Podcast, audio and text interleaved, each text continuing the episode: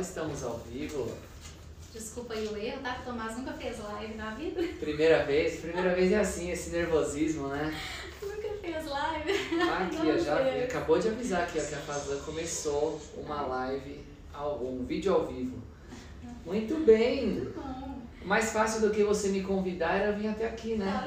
Tá Hoje é uma live diferente, né? A gente recebendo o Tomás aqui na Fazão. Que legal. Tomás saiu lá de São Paulo e veio aqui para Minas visitar a gente. Deixa eu vou entrar aqui na nossa live para conseguir ler os comentários do pessoal, ó. Uhum. Deixa eu entrar aqui na nossa live.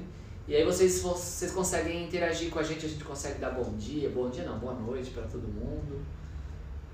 Isso aí, daqui a pouco ele entra aqui. Obrigado pelo convite, hein? Fiquei feliz. Obrigado pelo convite. A gente chegou, eu cheguei aqui agora, já deu tempo de visitar o escritório, deu tempo de visitar a exposição da Poli também. Que legal. Muito bom. Que legal. Então, hoje a gente pensou em fazer um bate-papo mais informal, né, Tomás? E eu pensei também desse momento de ser um momento mais educativo. Afinal de contas, muitas pessoas não entendem né, sobre o mercado de arte. É, então, para começar, eu pensei de você contar um pouquinho a sua história, depois eu conto um pouco a minha. Boa. O que, que te fez parar nesse lugar que é o sistema da arte, né, o mercado da arte? Boa. É... Bom, então para quem não me conhece aqui, eu sou o Tomás, eu tenho a mesma função que a Vanessa, é... mas numa galeria que fica em São Bernardo, fica na região metropolitana de São Paulo. E hum, eu sempre tive interesse por arte, do ponto de vista pessoal mesmo, interesse em obras, em artistas, de amigos artistas e tudo. E em determinado momento, na hora de escolher uma profissão, foi meio natural o afastamento. Eu sou de uma cidade que é essencialmente industrial, que é o todo o ABC é, né, mas São Bernardo sobretudo. E aí na hora de escolher por uma profissão, ah não, vamos ali para a indústria, fazer administração, coisa do tipo. Mas é, o gosto pessoal por, por esse assunto né, sempre ficava aqui no, parte de trás da cabeça. E em dado momento. Você tinha amigos que, que... Vários, vários amigos. Durante a, nossa, durante a minha infância e adolescência, como foi um hobby para mim pintar, desenhar, coisa do tipo, vários amigos compartilhavam do mesmo hobby. Na hora de escolher uma profissão, é, aí eu me afastei e alguns amigos permaneceram nessa linha de produzir, de pintar, de fazer grafite, de sei lá, qual, qual fosse a linguagem mas permaneceram produzindo. E aí ficou aquela, aquela coisa da grama do vizinho, né? Eu trabalhando na indústria e olhando eles felizes ali, é, produzindo com toda a autenticidade do artista, né? E eles produzindo e olhando a, a minha grama, né? Olha lá o Tomás, numa grande empresa e tal. E a vida se encarregou de, de cruzar nosso caminho de novo quando eu decidi, depois de 11 anos trabalhando na indústria, abrir mão da, da minha profissão para ir atrás de alguma coisa que eu gostasse. E, e aí eu tinha um sonho de empreender e eu falei, tá, mas vou empreender o quê? Eu podia abrir desde uma pastelaria até qualquer coisa. Eu falei, não, eu vou para um segmento que eu gosto. Aí comecei a falar, tá, o que, que eu gosto? Ah, eu e é capaz de a gente conseguir mais facilmente vender os pastéis. Sem dúvida, sem dúvida. E aí foi. Ah, o, eu fui buscar o que me tocava o coração, assim, de, de, de fazer. E eu falei, pô, eu gosto de, de arte, eu gosto de, de pintura, eu vou abrir acho que um ateliê coletivo. E aí fui pesquisar, tá, mas como funcionam esses tais ateliês coletivos? E aí falei, não, acho que não é ateliê coletivo não, acho que é outra coisa. E aí a ideia original, que era um espaço para compartilhar com vários artistas, foi virando cada vez mais o que é uma galeria. E aí a galeria abriu há oito anos atrás, e hum, com todas as dificuldades, porque eu não era do meio né, da arte, nem, nem a, família, nada, então muita coisa eu tive que desbravar ali. E principalmente também porque a gente está fora desse eixo principal de circulação das artes. Então era difícil pô, ter a linguagem, ter os acessos, é, chegar nos lugares. Então a gente bateu muito, muita cabeça, assim, mas foi inventando quase que um método meio nosso assim, de fazer.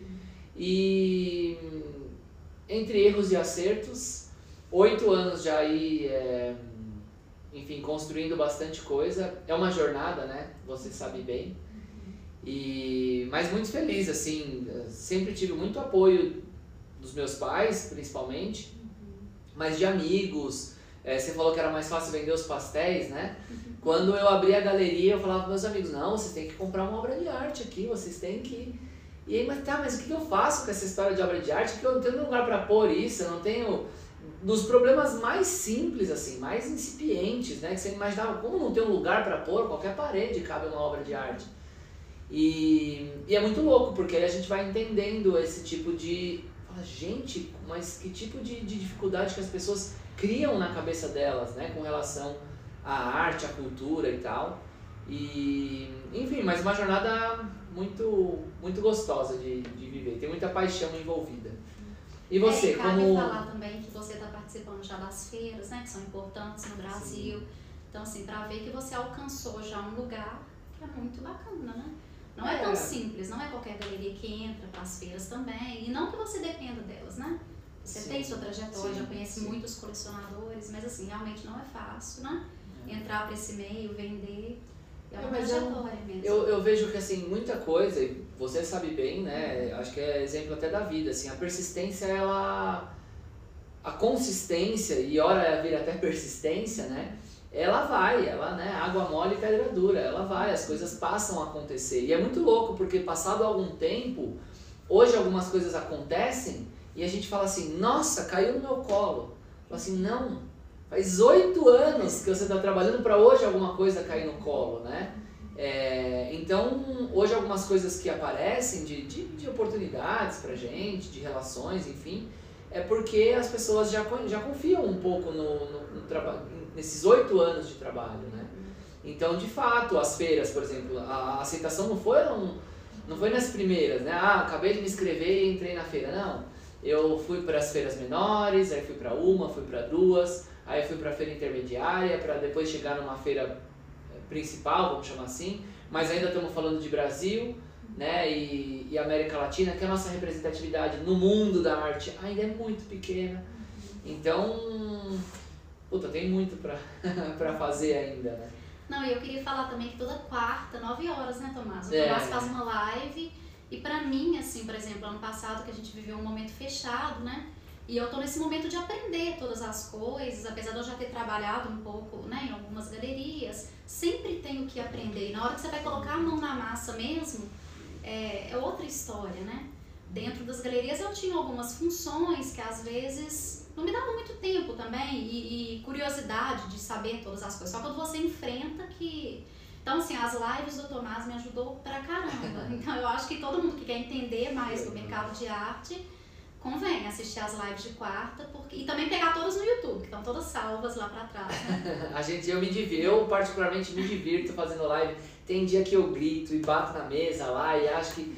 Mas é. Hum, e eu tenho feito, você falou bem no comecinho aqui do nosso papo, é, dessa intenção de ser instrutivo, né? Porque nós, enquanto galerias do mercado primário, a gente já vai falar o que é esse tal desse mercado primário e galeria jovem, ela normalmente é a porta de entrada para o jovem colecionador, né? Para a pessoa, é, seja para o jovem colecionador, né, que compra de fato, para o jovem comprador, porque há uma diferença entre colecionar e comprar, uhum. é, ou mesmo para o entusiasta, para a pessoa que quer consumir o conteúdo, fala, gente, eu gosto disso, eu, eu, sei lá, sempre gostei, mas não me sinto à vontade, ou seja lá qual for o problema, as galerias do, do perfil da nossa galeria, da Fazan, da OMA, é esse espaço acolhedor, né? É esse espaço que abraça muitos tipos, assim, muito, muitos perfis. Então lá a gente tem feito uma, as coisas bastante instrutivas, assim, bastante com essa pegada de, é, de educação mesmo, ali, de, de tentar um, quase que um glossário das, das artes. Então, aí vou contar um pouquinho da minha história também, né? Eu sou formada em arquitetura e design gráfico, então assim, querendo ou não, eu sou um pouco da área de arte, né? É, venho de uma família que já se relacionava um pouco com arte, a minha mãe principalmente frequentava muito as galerias e como decoradora indicava também muitas obras, então eu sempre vivi nesse ambiente. Mas é, não pensava muito em trabalhar com ele, eu trabalhava mesmo com arquitetura, mas de tanto frequentar, como você usou a expressão, né? água mole em temperatura, tanto bate até que fura. É, minha mãe falava tanto na minha cabeça, né, que chegou no momento que eu mesma desejei. Esse momento foi 2015, e pedi para trabalhar em algumas galerias aqui, para eu aprender um pouco, né, e ver se eu gostava daquilo de fato. E realmente vai crescendo dentro de nós. À medida que você vai é, aproximando, né, tanto dos artistas, desse universo, é, não adianta. A gente começa, eles falam que é uma picadinha, né? Como é que é a expressão que eles usam? É uma picada um bichinho não que tem picou e não tem jeito mais. É. Então é bem isso, assim, vai dando desejo de comprar, de entender o porquê daquele artista, a trajetória dele, acompanhar. E não digo a arte só como investimento, que a gente vê que muitas vezes é também, tanto que a gente vê pessoas de poder mesmo, sempre colecionando, mas por gostar de conviver com aquilo mesmo, né? De estar na sua casa, você conviver com uma obra, né? É... São, são vários atributos, né?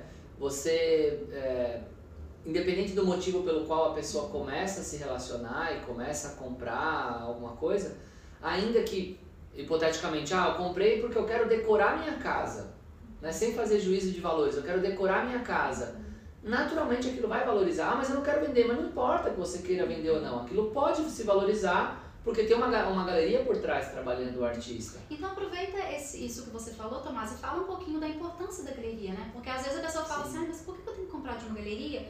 Posso ir direto ao artista? Enfim, qual é o papel da galeria, Sim. né? A importância da galeria né? nesse sistema. Eu fiquei, antes de falar disso, eu fiquei com uma dúvida da sua história. Ah, tá. Você, você trabalhou em mais de uma galeria aqui em BH? Eu trabalhei no Murilo e depois eu fui para o Periscópio.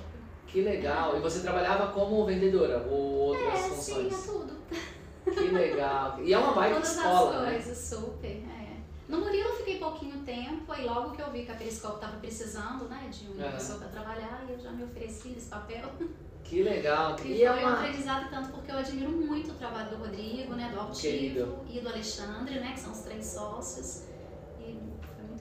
Que legal. E é uma, é uma, uma baita oportunidade de você aprender, entre aspas, sem a responsabilidade de ter que fazer a coisa acontecer, né? Ah, com certeza. Então, hoje você está nesse papel de galerista Exato. e. Que aí hoje a gente consegue ver o sofrimento deles, né? é. Outras dores, outros amores, né? É isso aí. Mas você fez uma pergunta sobre o papel da galeria, né? Uhum. É, eu costumo usar uma metáfora muito, muito simples assim, de, de falar que o sistema da arte é um complexo sistema de engrenagens, assim, né? Imagina várias engrenagens, a engrenagem é aquelas coroas dentadas, assim, com vários dentes, e que elas vão se encaixando, assim, ao passo que você move uma, a outra naturalmente se move, que vai mover a outra, que vai mover a outra e assim por diante.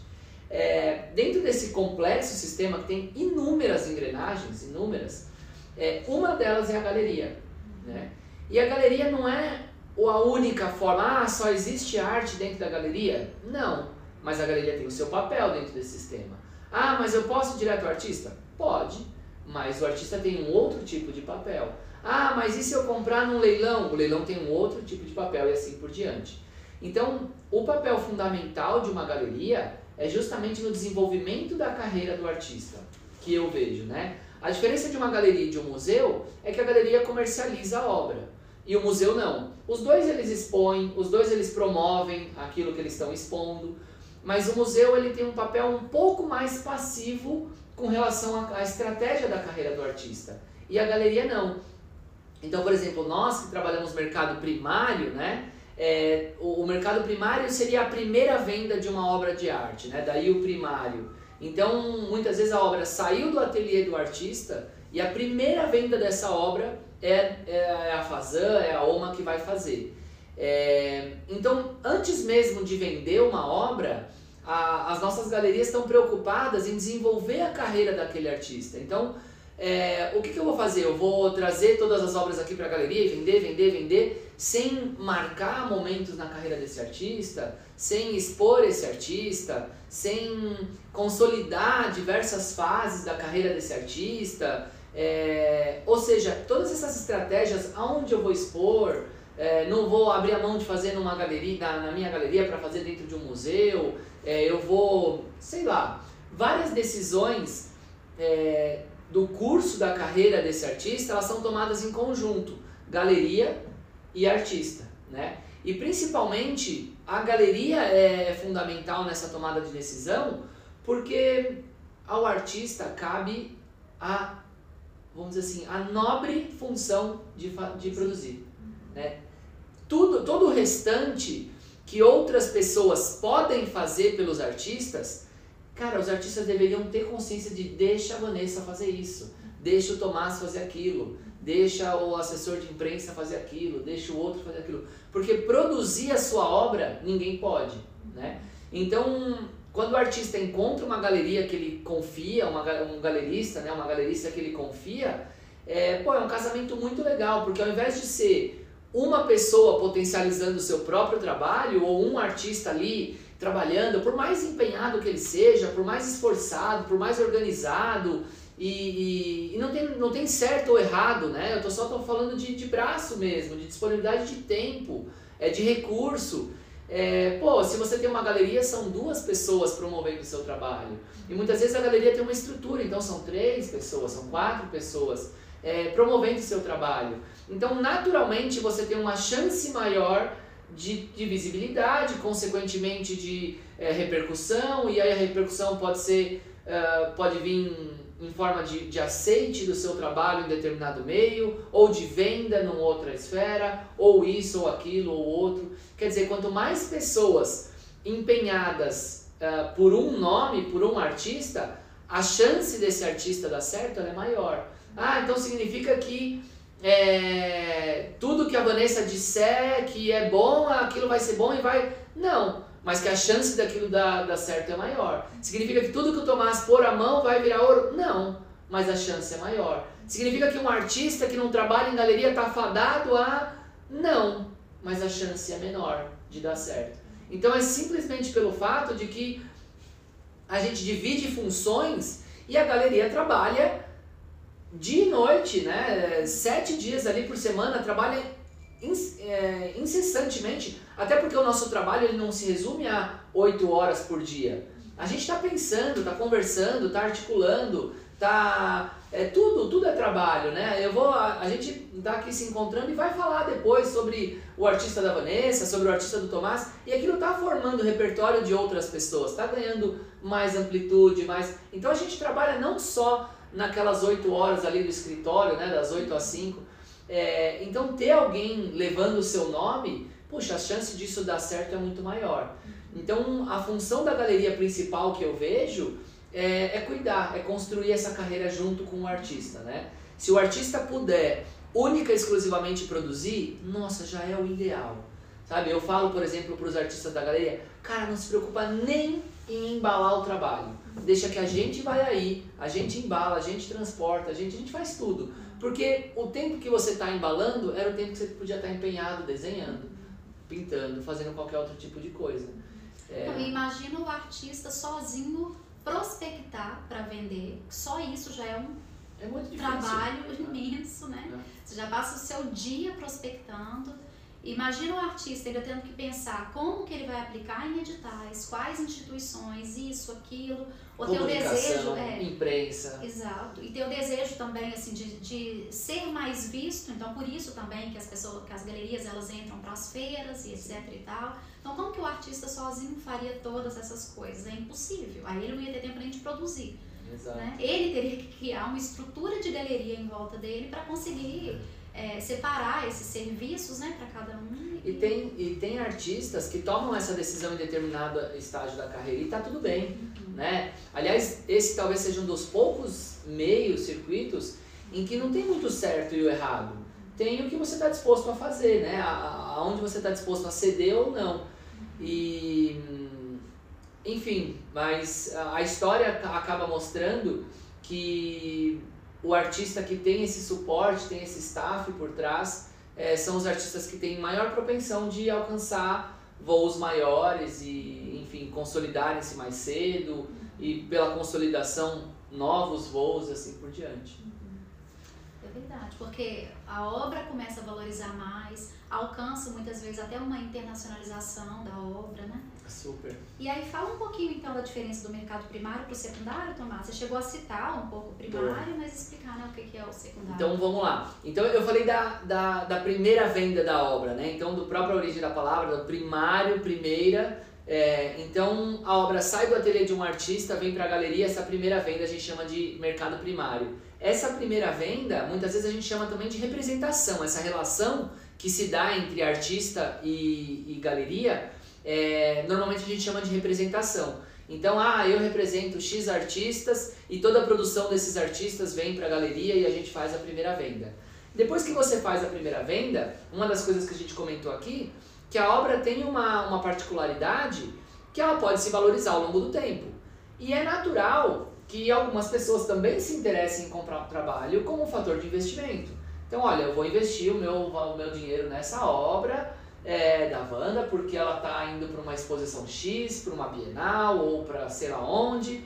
E isso no futuro, daqui 5, 10, 15, sei lá quantos anos, ele pode valer mais e eu vou querer revender essa obra é, é, importante que as pessoas tenham ideia que a obra de arte normalmente ela não tem liquidez, mas ela tem sim um potencial de valorização para cima do normal, né? Porque ela não obedece ali um, um índice financeiro ou qualquer acrônomo, a taxa Selic, não, não existe um, um acrônomo que rege a valorização de uma obra de arte. Ele é muito em função da carreira desse artista. Então, quanto mais essa galeria está promovendo, está trabalhando esse artista, maior a chance dessa obra se valorizar. E, é, e fora de uma, de uma curva normal, né, de ter grandes oscilações. É, normalmente, artistas que têm essa relação com galeria, eles, a oscilação dessa obra ela é sempre para cima. Ou ela estabiliza ou ela sobe. Né? Nunca a gente, ah, hoje eu vendo por mil e amanhã eu vou vender por duzentos. Não. Ela é mil e se ela não vender, ela não vai vender, mas ela continua sendo mil né? porque é, a, é o trabalho desse artista e é toda a distribuição que essa obra já teve. E aí, passado algum tempo, alguém que comprou esse trabalho diz: Olha, eu quero revender o meu trabalho. Quando ele quer revender, não necessariamente ele precisa revender pela própria galeria. Existem outros agentes de mercado que aí começam a atuar é, e aí a gente chama do mercado secundário. Então, por exemplo, ele pode sim, né? Então vamos supor que eu comprei uma obra da Vanessa. Então, mercado primário é a primeira vez que eu comprei esse trabalho.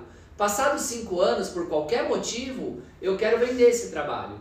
É, é muito coerente, é muito normal que a primeira pessoa que eu dê a oportunidade de revender esse trabalho seja a própria Vanessa. Porque a Vanessa sabe outras pessoas que têm interesse nesse artista.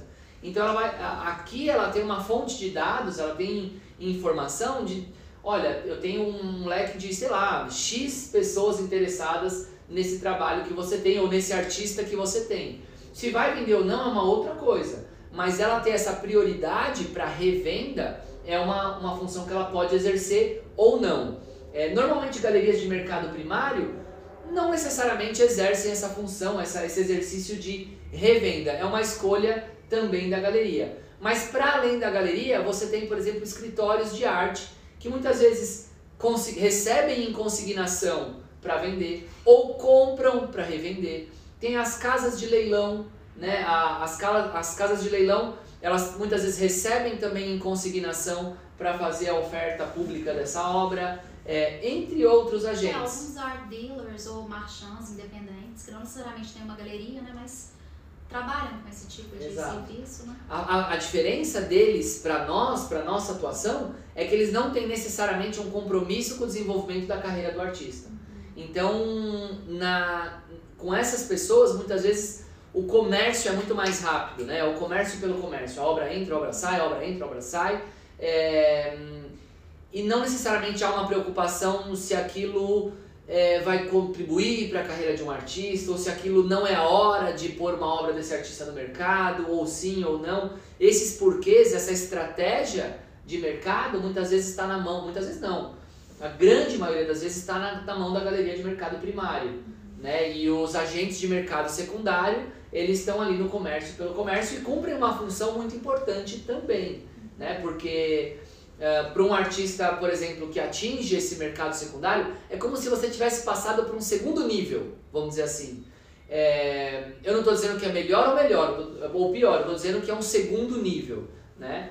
É, então, muitas vezes a gente não consegue mapear 100% da demanda na obra daquele artista. E quando ela cai num leilão, você, para nós é também um termômetro saber, olha, tem demanda para esse trabalho. E as pessoas estão dispostas a pagar X. Porque o leilão também tem o um fator emocional, né? Então, uma obra que dentro da galeria vale mil, dois mil, cinco mil, muitas vezes no leilão ela pode alcançar 7, 10, 15, né? Depende do apetite das pessoas que estão ali.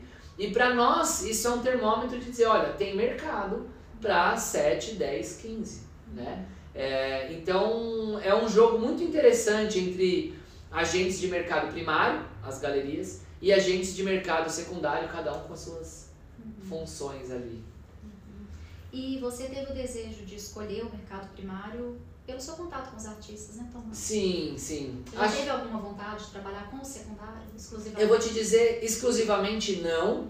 É, muitas vezes eu atuo no mercado secundário de uma forma muito silenciosa, porque não é a minha área de interesse, mas é, muitas vezes o colecionador ele traz uma demanda para você. Ele diz, olha, eu tenho uma obra do artista X que eu quero revender. E como a gente circula com, com colecionadores, com outras pessoas, é, eu falo, olha, eu acho que eu tenho uma pessoa que se interessaria pelo seu trabalho.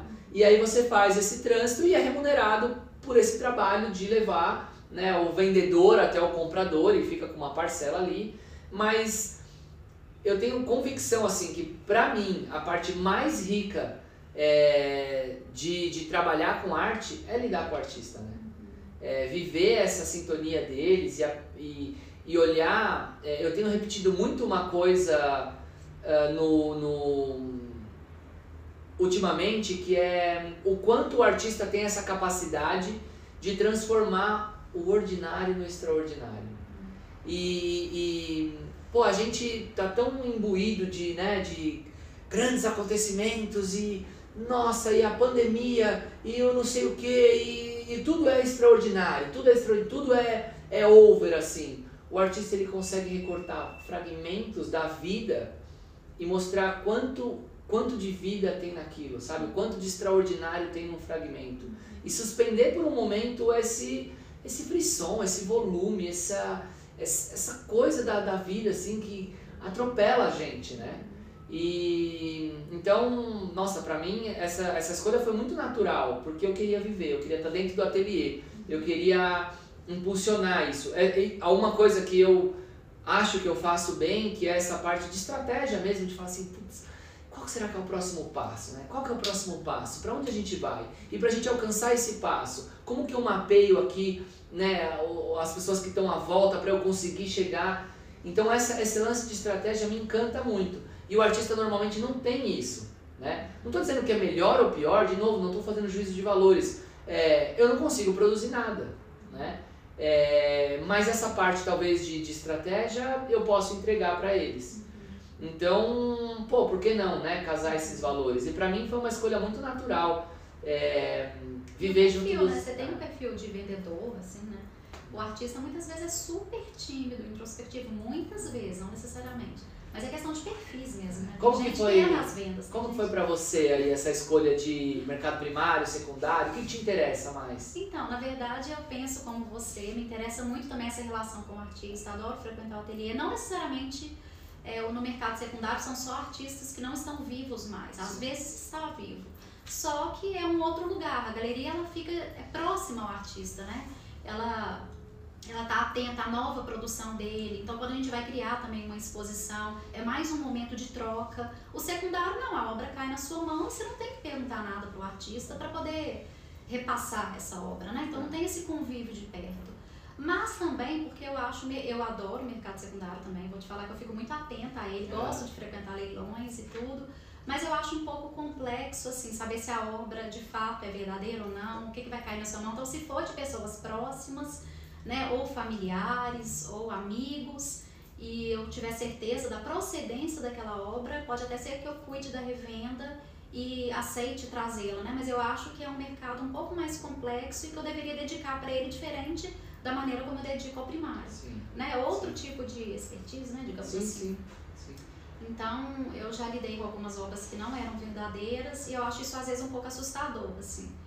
É, mas eu sempre tive o desejo de ir pelo primário. Acho que talvez por eu frequentar as feiras, né, e, conviver mesmo como artista, o tipo de obra também, né, a, o, o contemporâneo agora, a juventude, o que, que me atrai de alguma forma, é talvez o que eu vou querer vender. Né? Eu acho que a nossa responsabilidade ela é muito maior no mercado primário, né? Porque você é, você é diretamente responsável pela construção da carreira daquele É, artista. o outro já vem pronto, o preço, o valor, já fez uma caminhada, então. Exatamente. Então a gente é muito mais passivo no mercado secundário e muito mais protagonista, protagonista no mercado primário. E pô, é muito legal. Eu, cada vez que um artista da, da OMA abre uma exposição, é como se a exposição fosse minha, sabe? Minha. Eu vibro, eu choro, eu me arrepio, eu, eu fico triste, eu fico feliz. É, a gente vive aquilo com uma intensidade é, bizarra, né? É, é muito maluco. Tá dentro do ateliê dos artistas. Isso que você falou, olha que interessante, né?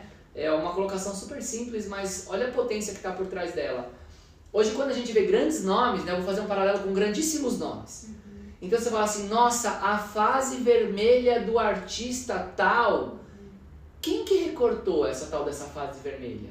Quem que recortou a fase azul, a fase X, a fase. Quem que falou pela primeira vez que essa década de produção desse artista é a mais importante ou é a menos importante ou é isso ou aquilo? Muitas vezes esse pensamento, esse deslocamento, né, é, do, do, do bolo ali da produção, porque o artista está imerso, está produzindo, produzindo, produzindo.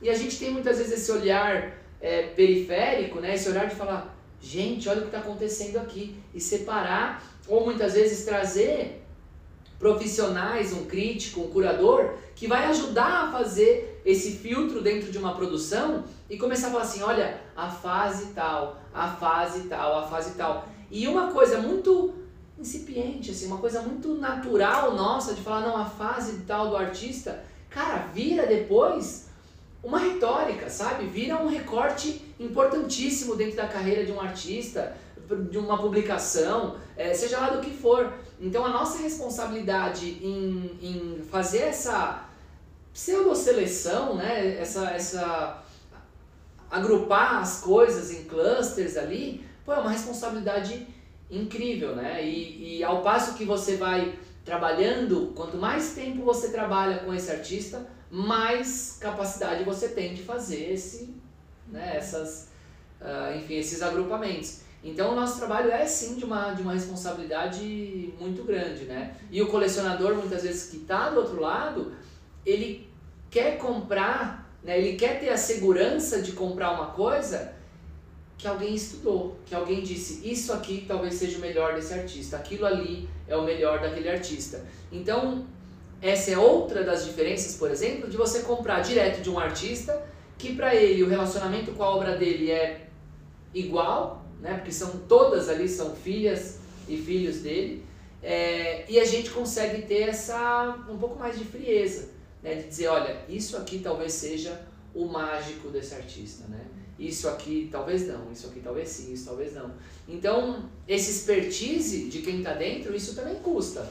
Porque afinal de contas, ainda que você não tenha comprado pensando numa valorização, isso está inerente na, da obra que está na sua parede. Queira você ou não. Você pode escolher não vender a obra no futuro, mas que ela pode valorizar no futuro, ela pode. Ah, não, a minha eu quero guardar ela hermeticamente para ela não valorizar. Não existe isso. Se a do lado valorizou, a sua também vai valorizar. Então, isso é grande parte e responsabilidade nossa também, né? Não, e eu não sei como é que tá o nosso tempo, tá ok? Ah, a gente tá à vontade. 7h36. Até às 11 horas aqui ainda vai. Não, eu queria só também comentar que assim, eu sou uma grande admira- admiradora do seu trabalho, né? Obrigado. Porque É é claro que tem, tem vários tipos de galeria que eu não estou falando de nenhum, mas o que eu mais admiro, além da sua abertura, né, que desde o primeiro momento que eu, que eu recorri a você pedindo auxílios, né, para eu conseguir abrir essa galeria e fazer ela funcionar da maneira como eu gostaria, né, é, além, então, além de eu sentir essa abertura, eu vejo assim a vontade que você tem de fazer aqueles artistas que você pegou desde o início fazerem acontecer. Porque nem sempre é assim, às vezes a galeria expõe e não vendeu, então tchau como artista e vamos pro próximo. E, eu- e você não, eu vejo que você tem uma vontade de fazer esse Água, artista eu acontecer. sou a água mole. É, então, Entendeu? ou seja, de fato você acreditou naquele trabalho, você vai apostar nele, continuar com ele e ele vai valorizar. Então, quando a gente também vê o trabalho de um galerista que tem esse compromisso, né? Não só com o mercado, mas com o próprio artista, né? Querendo que vender também para o artista, não só para o Tomás ganhar dinheiro ou né, pro. É, são todas as pessoas que querem que isso aconteça de uma forma que tenha uma história bonita, uma trajetória bonita, né? Então isso é admirável, assim, é o que eu tomo para mim como exemplo e se Deus quiser eu chego. Não, você tá, Daqui a oito anos, imagina, né? a gente tá muito para e passo, muito no mesmo lugar, assim. E, e assim, de novo, né? Agora vai ficar rasgação de seda aqui.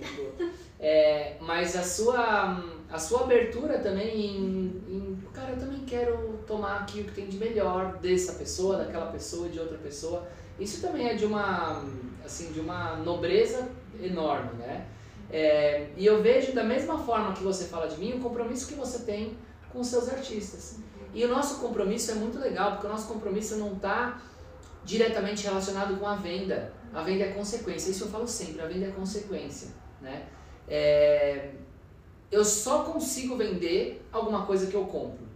Porque não adianta, se eu não compro, eu vou falar assim, nossa, aquilo é lindo e aquilo ali eu amo de fato. Nossa, aquilo, aquilo, aquilo. Aí eu olho pra esse aqui e eu falo é, aquilo ali ele ama, tá, gente? A Isa.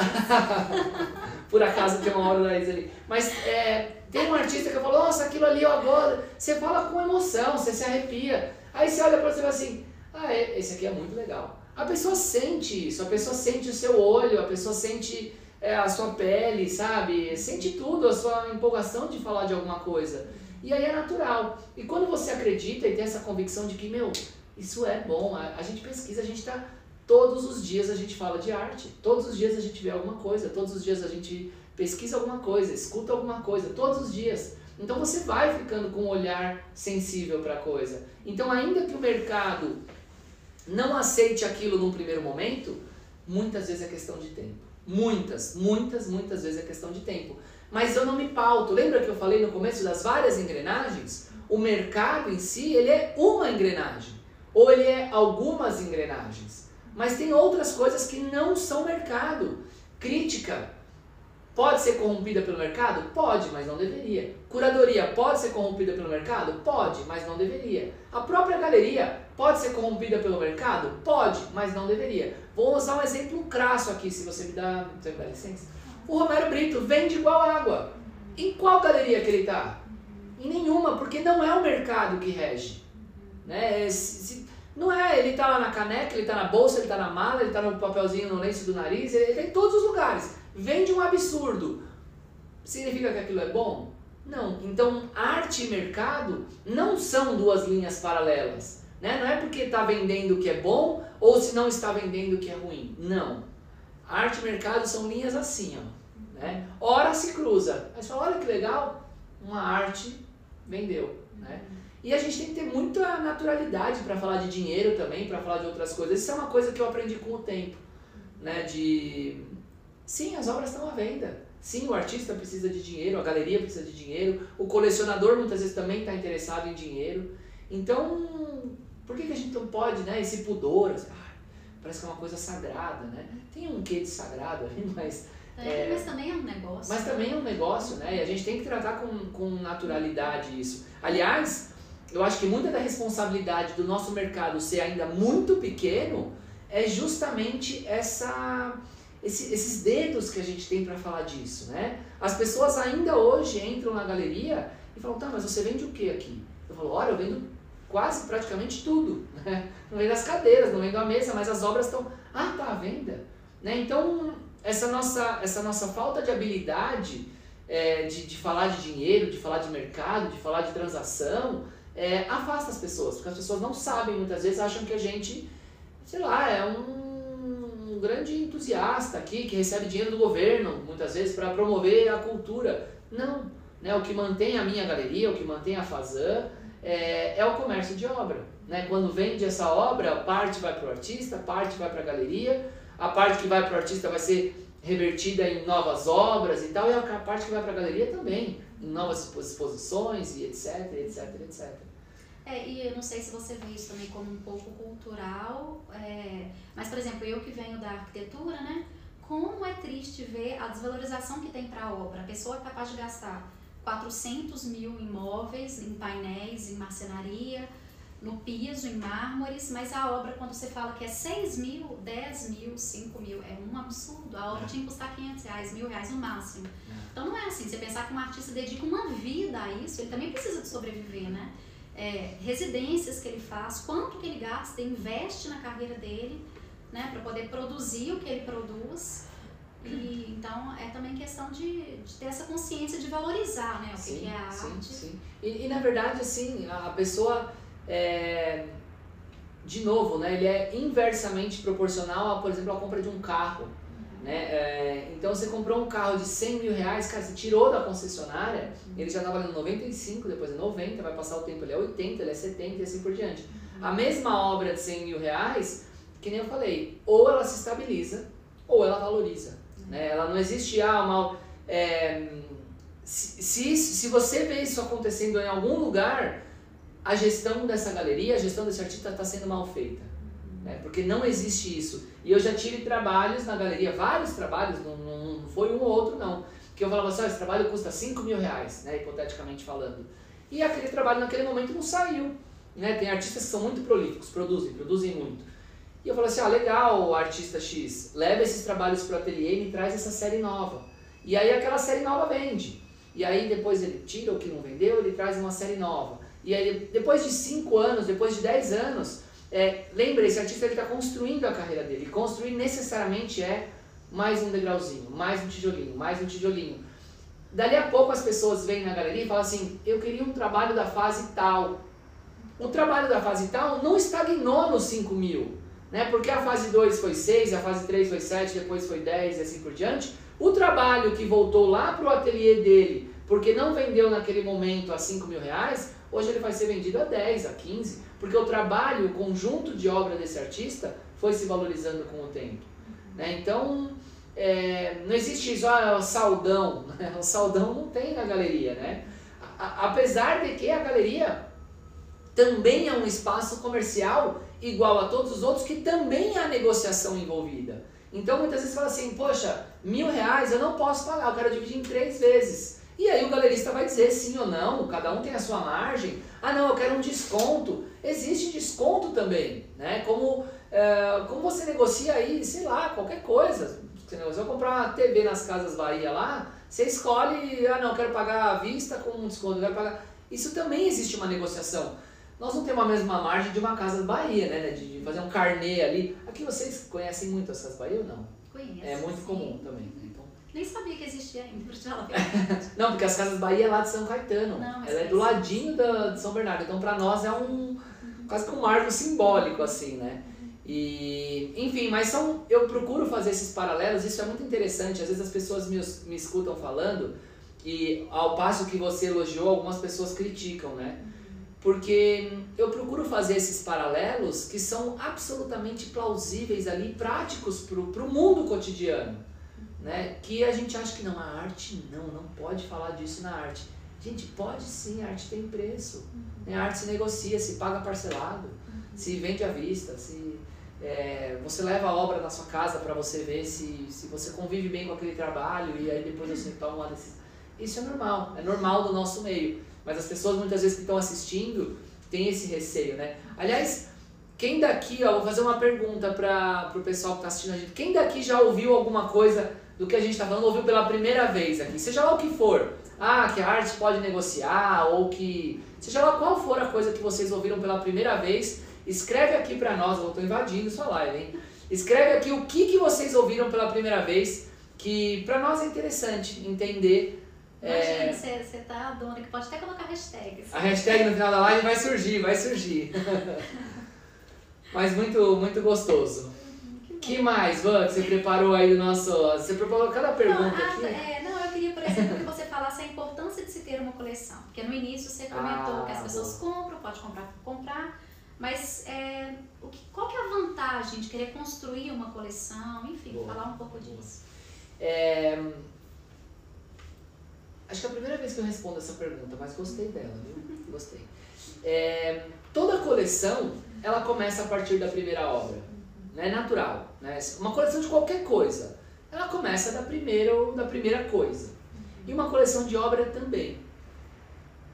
é, o que diferencia uma pessoa que compra obras e que soma, ah, eu comprei 10 obras, eu comprei 15 obras, eu comprei sei lá o quê, de uma coleção, é porque uma coleção normalmente tem um pensamento.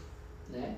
É, existe espaço para o impulsivo dentro da, da compra de arte? Super! Toda compra é emocional, toda, absolutamente toda compra. Quando você vai comprar um carro, quando você vai comprar uma obra, ou quando você vai comprar comida, aquela foto do hambúrguer ali, que tem até a fumaça na foto, aquilo toca no emocional, né? Então tá tudo bem você falar assim, cara, mas isso é porque me apaixono. Ótimo, então você comprou porque você se apaixonou. E a sua segunda compra? Qual que é o motivo da sua segunda compra? Ah, é porque eu me apaixonei também. E a sua terceira compra? Ah, é porque eu me apaixonei. E a sua quarta compra? Quando você começa a perceber que não há um pensamento de construção ali para aquilo que você está somando, e você está simplesmente somando, aquilo são compras. Né? Ah, eu comprei três obras, eu comprei cinco obras. Agora, quando você é, tenta, de novo, ainda que incipiente, né? quando a gente fala de ah, do pensamento, a gente pensa logo num, num, num, filósofo, nós precisamos de um filósofo para pensar, a gente não pode pensar. E é mentira isso. Você pode falar assim, cara, eu quero comprar é, obras de artistas mulheres. Eu sou mulher, então a Vanessa, ela é mulher, ela quer comprar obra de artistas mulheres porque isso toca o coração dela. Tá tudo bem, isso tem um pensamento. Eu quero comprar obras de artistas mulheres mineiras, porque é onde eu nasci, é o que vai falar com o meu cotidiano, com a minha vida, é um recorte, isso é um pensamento. Ah, eu quero comprar obra de artistas brasileiros, é um pensamento. Quando você tem um pensamento para sua coleção, e o pensamento, gente, pode ser tudo, tudo. Pintura, fotografia, década de 70, Formato. É. Eu quero pequenos formatos, eu quero Exato. grandes formatos, eu quero materialidades, que você falou, eu quero fotos, eu quero pinturas, eu quero esculturas, eu quero. Não importa, não importa materiais, não importa o que, é recorte temporal, eu quero do pós-guerra, eu quero. Não importa o recorte que você dá. Mas se você tem um pensamento para sua coleção, é, aquilo deixa de ser um, uma soma de coisas e passa a ser uma coleção. E, e isso, é, para além né, desse simples pensamento da coisa, a coleção, o colecionador, ele é uma engrenagem fundamental nesse circuito também. Por quê? Porque o colecionador que começa a somar esses objetos sob um pensamento específico, ele está ajudando a construir uma história da arte. Então ele somou ali artistas mulheres do pós-guerra. Poxa, artistas mulheres do pós-guerra, se ele, se ele decidiu dentro do pensamento dele colocar artista A, artista B e artista C, no pensamento dele, essas três pessoas foram de fundamental relevância enquanto mulheres do pós-guerra. Então, essa narrativa, caramba, que riqueza. Hoje tem muitos colecionadores que emprestam, às vezes, a coleção inteira ou parte da coleção para ir para um museu, para ir para outro museu. Pra... Olha a responsabilidade de, desse pensamento. De falar, gente, que nobre. Por exemplo, o CCBB agora do Rio de Janeiro está com a coleção do José Olímpio. José Olímpio. Com parte da coleção do José Olímpio. É, parte. Então, olha que responsabilidade você, você dizer, olha, eu vou recortar aqui esse tempo, essa geografia, esse contexto, eu vou recortar isso e vou fazer seleções dentro desse tempo. Porque é difícil você ter tudo. Né? Ah, vou ter todas as mulheres do pós-guerra? Meu Deus! Eu vou ter todas as fotografias? Não, impossível você. Impossível não é, mas é muito improvável. Então essa seleção diz muito do futuro também. Olha que louco, porque o nosso circuito ele é muito feito de endossos, né? Um outro formato de pensar essas engrenagens são os endossos. Então o artista falando que ele é bom é um. A galeria falando que o artista é bom são dois agora falando. Aí vem um curador e escreve, são três. Vem um crítico e escreve, são quatro. Vem a imprensa e fala, são cinco. Aí vem um colecionador endossa, são seis e assim vai. Então esses endossos, muitas vezes eles puxam o próximo endosso.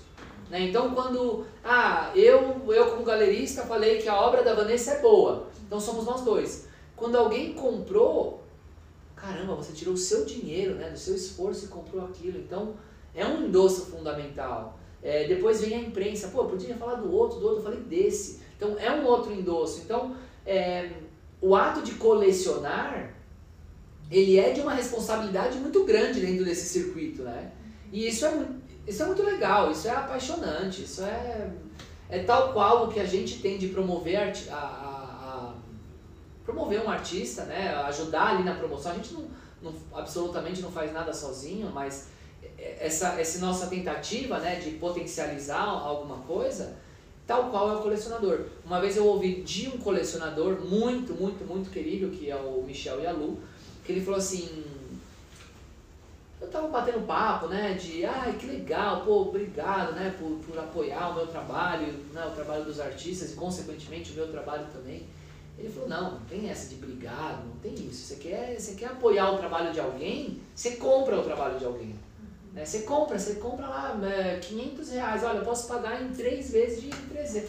Não importa o que você faça, você quer apoiar alguém, você compra o que, essa, o que, que você faz? Você canta? Então eu vou no seu show, vou comprar seu disco. Você pinta, eu vou comprar a sua pintura. Você vende, eu vou comprar o que você vende. Então você quer apoiar o trabalho de alguém, aí você, muitas vezes, esse, essa compra, esse ato, ele é de tamanha generosidade, de tamanha importância que ele vai permitir o próximo passo. Sabe? E a próxima compra é o próximo passo. Assim, é, a gente estava comentando aqui do José Olímpio, inclusive dizem muito, eu fui visitar o galpão dele, que foi curado pela. Oh meu Deus, quem foi? Agora eu esqueci. É, enfim, ele tem um galpão lá em São Paulo uhum. com uma parte da coleção, Sim. tipo cento e poucas obras. é, é, esqueci a curadoria, mas é, falaram isso, quando ele apoia mesmo o artista, ele compra 5, 10 obras daquele artista, né? Para poder possibilitar os próximos passos mesmo. É. E isso, isso ele ganha com isso também, concorda? Porque é, ao, ao passo que, que ele compra, ele endossa próximas compras, ele endossa próximos endossos que vão vir. E porque ele compra, os amigos dele, colecionadores, também compram, né? Um conversa com o outro, então vai. vai a roda vai girando, Exato. né? E ele, de mal a mal, ele tem lá cinco obras dentro da coleção dele. Então, ele tem todo o interesse que aquilo dê certo também. De novo, para além dele querer revender o trabalho algum dia, ele pode não querer vender o trabalho, não importa, mas aquilo é um patrimônio agora. A não ser que daqui a pouco ele vá queimar o trabalho, que de novo é uma insanidade pensar isso, é, aquilo está valorizando, ponto. Né? Então, ele, esse, esse, esse ato, para além da gentileza, para além da generosidade, é, cara, existe um. É um ganha-ganha, né? É um. E o nosso mercado tem muito disso, isso é, isso é muito Não, legal. eu ia comentar uma coisa que assim, quando a gente conversa com vários colecionadores, tem uma coisa que todos eles dizem, muitas, muitos, é, em muitos casos, não começaram a colecionar porque gostavam muitas vezes entendeu que era uma forma de investimento e acreditou naquilo, ou né, de alguma forma foi educado né, a pensar dessa forma. Então, quando você vai comprando, né, igual o Tomás falou, você está fazendo uma coleção, fez um recorte. Se você comprou no final das contas, no final da sua vida, 50 obras, dificilmente uma dali não vai ter valorizado ao ponto de valer por todas as outras Sem que você dúvida. comprou. Então, quando você conversa com um, um colecionador, e outra, tem uma coisa que é impossível. A hora que a pessoa começa a colecionar, mesmo que seja pensando no investimento, futuramente ela vai colecionar porque ela passou a gostar daquilo. Paixão, porque não tem como não apaixonar, exatamente. Você vai criando vínculos com aquilo, olhares, né? vai aprendendo, vai frequentando todo, é, todo o sistema, as galerias, as feiras, etc. e tal, conversando com outras pessoas. É, e não tem como, no final das contas, você não gostar e de ter o prazer de vivenciar a arte, de comprar, de viver. Uma, eu escutei uma vez, e é muito verdade, eu não lembro quem foi que falou, mas a pessoa falava que as pessoas compram obra principalmente por três motivos, né? É, independentes, eles não necessariamente se relacionam. Um, por investimento, então olha, aquilo vai valorizar, então eu vou comprar aquele trabalho. É, segundo, porque eu gosto, eu gosto, se vai valorizar ou não, não importa, eu gosto, eu quero ter, eu tenho dinheiro para comprar, eu vou comprar e ponto. E terceiro, por projeção social. Então, comprar a obra, nossa, é um ato né, heróico, assim, não, eu sou colecionador, eu sou, é, eu, olha como eu, sei lá. É. Ou porque você quer se relacionar com aquela turminha Com aquela turma, Quer entrar com aquela turminha, né? Naturalmente, não importa né, o que, o, a, a, qual seja a porta de entrada, é, naturalmente a sua decisão, a sua compra vai estar tá carregada um pouquinho das outras coisas. Porque, de novo, se você começa a comprar arte, você vai falar de arte com as pessoas. E o falar de arte vai te levar para alguns lugares, seja para uma abertura de uma exposição, seja para uma feira de arte, seja para um museu X, vai te levar para experiências que só aquele núcleo, não porque os outros estão proibidos, não, Porque naturalmente você está comprando, você está vivendo, você está ali no meio e você vai vivenciar essas situações. Então, ainda que você fala, nossa, jura que as pessoas compram só para se promover? Cara, não estou fazendo juízo de valores. Aquilo é importante para alguém, né? Mas ainda que não seja por isso, a outra compra com caráter financeiro ou apaixonada mesmo, ela vai te colocar nesse outro lugar. Ela vai te levar para alguns ciclos, algum, alguns circuitos, algumas conversas que são deliciosas. E com o tempo, ainda que a paixão seja o último, e é difícil, né? É muito difícil alguém falar assim, nossa, eu odeio isso, mas eu vou comprar dois só. Só vou comprar dois porque alguém. Não existe, né? Então, minimamente você fala, olha, talvez não seja a minha grande paixão, mas minimamente você gosta, você passar a conviver, aí é, aí é o tal do bichinho que pica e não, não, é, não tem volta. Tem experiências que só a arte nos propicia, ah, não tem ah, jeito. Ah. Parece uma conversa de apaixonados aqui quando a gente fala, né? Mas é muito louco, a relação com, com a arte é... Hoje eu vim aqui para BH, porque eu tô, tirei uma semaninha de férias, né? Mas, de novo, a gente não para de, de, A gente pensa isso todo o tempo. E aí, minhas férias foi ir para onde? Com a Beatriz, com a minha, com a minha esposa. Foi para Inhotim. Que, de novo, né? A gente está pensando arte, a gente está respirando. E, cara, como é gostoso só apreciar. Nada ali tá... ver todas as coisas? Não, não, nós vamos é ainda voltar. É. Mas hoje a gente tava com rodinha nos pés ali, a gente viu bastante coisa. Mas acho que essa, só essa possibilidade de sentar num jardim, sabe, e olhar uma coisa e, e dar o espaço para esse ordinário da vida, né? É, pô, trabalha demais, todo mundo, né? A gente sabe o quanto a gente se esforça, se dedica. E eu também não sou diferente, me dedico um monte, trabalho um monte. Quando você pode, assim, num dia, olha que, que, que ordinário, assim, que, que até pequeno, eu cara, eu posso parar um dia aqui, uma hora e sentar de frente para esse trabalho e fluir, sabe? Sentir.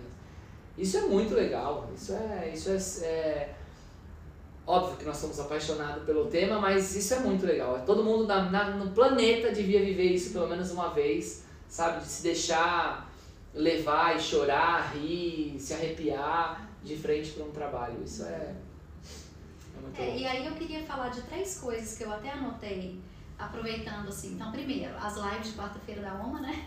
Segundo, que a ABACT está tá propiciando um encontro agora em agosto, ah, né? Isso vai ser muito legal. É, muito legal sobre o mercado de arte. Então, quem quiser aprender mais. E o outro é Arte Rio, gente, tá chegando aí em setembro. Eu acho que quando é, é o ambiente que eu falo onde o bichinho me picou, né? Foi frequentando as feiras, vivendo aquela atmosfera. E nem se compara, assim, a atmosfera do Rio de Janeiro, né? Eu sou apaixonada com aquele lugar. Arte Rio é, é deliciosa. Então, viver aquilo ali, conversar nos estandes das galerias, encontrar os colecionadores e dali almoçar em restaurantes, sabe? Não tem experiência mais emocionante e bonita de viver do que essa, sabe? Então, assim, eu queria um pouco falar isso, porque quem sabe as pessoas de fato não têm a chance de ir para o Rio de Janeiro, né? Tá aqui do nosso lado, para poder viver é, a Arte Rio, né? Viver essa experiência. A Arte Rio é uma. É a Você segunda. Vai estar lá, né? Nós vamos estar lá. Vai estar lá vai ser a segunda é a segunda feira mais importante aqui do, do nosso país é, mas que nem você falou ela tem um, um, privilégio de estar ali na zona sul do Rio de Janeiro que é mágico é mágico então pô, passar uma tarde tem colecionadores que vão para Arte Rio e vão dois ou três dias para a feira é, a feira ela é sempre de quarta a domingo, ou normalmente ela é de quarta a domingo, então ela dura E ali... a louca que vai todos os dias, eu sempre fui todos os dias. Mas é, não é a louca não, porque é uma delícia, sabe? E ver com calma e desfrutar mesmo. Porque... Já peguei várias palestras, vários bate-papos com colecionadores. Uma delícia, uma delícia. E se deixar ali, falar, não, eu vou curtir um corredor por dia. Né? Eu vou esse corredor, depois vai ser esse corredor, depois vai ser...